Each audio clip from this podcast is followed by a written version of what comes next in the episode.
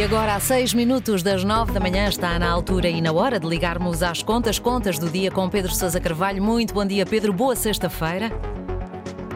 Bom dia, Mónica. Bom dia. Ora, ontem foram publicados dados sobre os salários que mostram que 56% dos trabalhadores portugueses receberam menos de mil euros por mês em 2022. O que é que podemos fazer, Pedro, para mudar estes números? Viva, Mónica. Eh, não, não, é fácil, eh, mas acho que, obviamente, alguma coisa vamos ter de fazer. Eh, os dados, portanto, que estavas a citar foram apresentados ontem pelo Ministério do Trabalho, numa reunião da Concertação Social, e os números não são nada, nada simpáticos. O salário médio dos trabalhadores com remuneração declarada à Segurança Social foi de 1.269 euros no ano passado e no caso dos jovens, o salário médio foi de cerca de 1.037 euros. Pois, no caso dos jovens, Mas esta média... percentagem sobe para 65%. Desculpa, Pedro, interromper-te. Exatamente. Mas por enquanto estou na média, uhum. exatamente.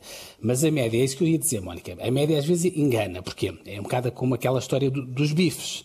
Se uhum. eu como se eu, portanto, se eu como dois bifes, tu, tu, só comes, tu não comes nenhum bife, em média cada um de nós comeu um bife, claro. o que não é necessariamente verdadeiro. Estatisticamente verdadeiro, mas não é verdadeiro. Isto para dizer o quê? Para dizer que, apesar de, em média, os trabalhadores em Portugal ganharem quase 1.300 euros, a verdade, e como dizias muito bem, 56% leva para casa menos de 1.000 euros por mês. E isto é que esconde a média.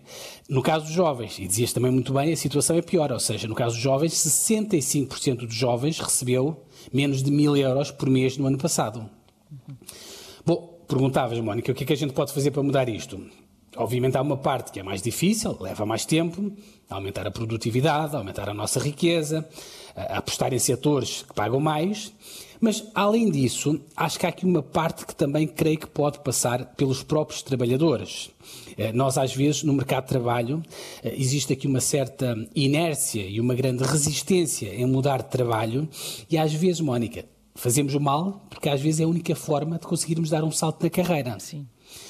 E os números que eu citava há pouco do Ministério do Trabalho mostram exatamente isso. Uh, os trabalhadores, no ano passado, que ficaram na mesma empresa, viram o seu salário crescer em média 6%, mas aqueles que optaram por mudar de empresa tiveram no ano passado uma melhoria salarial de 16%. Pois, claro.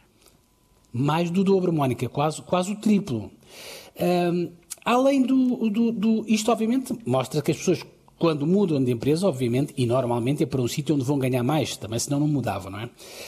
Além dos trabalhadores, as empresas também, obviamente, que podem e devem fazer alguma coisa, e eu estou a falar nas empresas porque ainda ontem foi noticiado, e vocês aí na Antena 1 também noticiaram, que um grupo de 50 empresas juntou-se para assinar um pacto, eh, com o patrocínio até do Presidente da República, com três objetivos. Primeiro, Mónica, dar mais emprego aos jovens.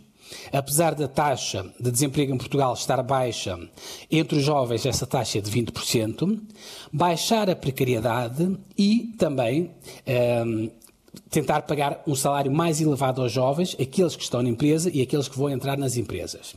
Enfim, para terminar, Mónica, acho que esta iniciativa um, ehm, destas empresas está a ser dinamizada pela Fundação José Neves acho que merece ser aplaudida.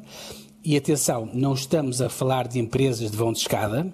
Estas 50 empresas são empresas que faturam mais de 50 mil milhões de euros e empregam mais de 220 mil pessoas. Enfim, acho que é um bom exemplo. Espero que mais empresas possam seguir este exemplo e entrar neste pacto, que é um pacto aberto a mais empresas. Os jovens, obviamente, agradecem, Mónica. Claro. Ainda por cima, ainda por cima estamos a falar. Um, da geração mais qualificada de sempre em Portugal e não é justo que estes jovens estejam condenados a ganhar uh, mil euros ou menos de mil euros durante toda a vida. É mais do que justo, não é? Pedro Sousa Carvalho. Exatamente. Muito bem, Pedro Sousa Carvalho, um bom fim de semana. Encontro marcado semana, daqui às duas. Para a próxima semana recebemos a Helena Garrido.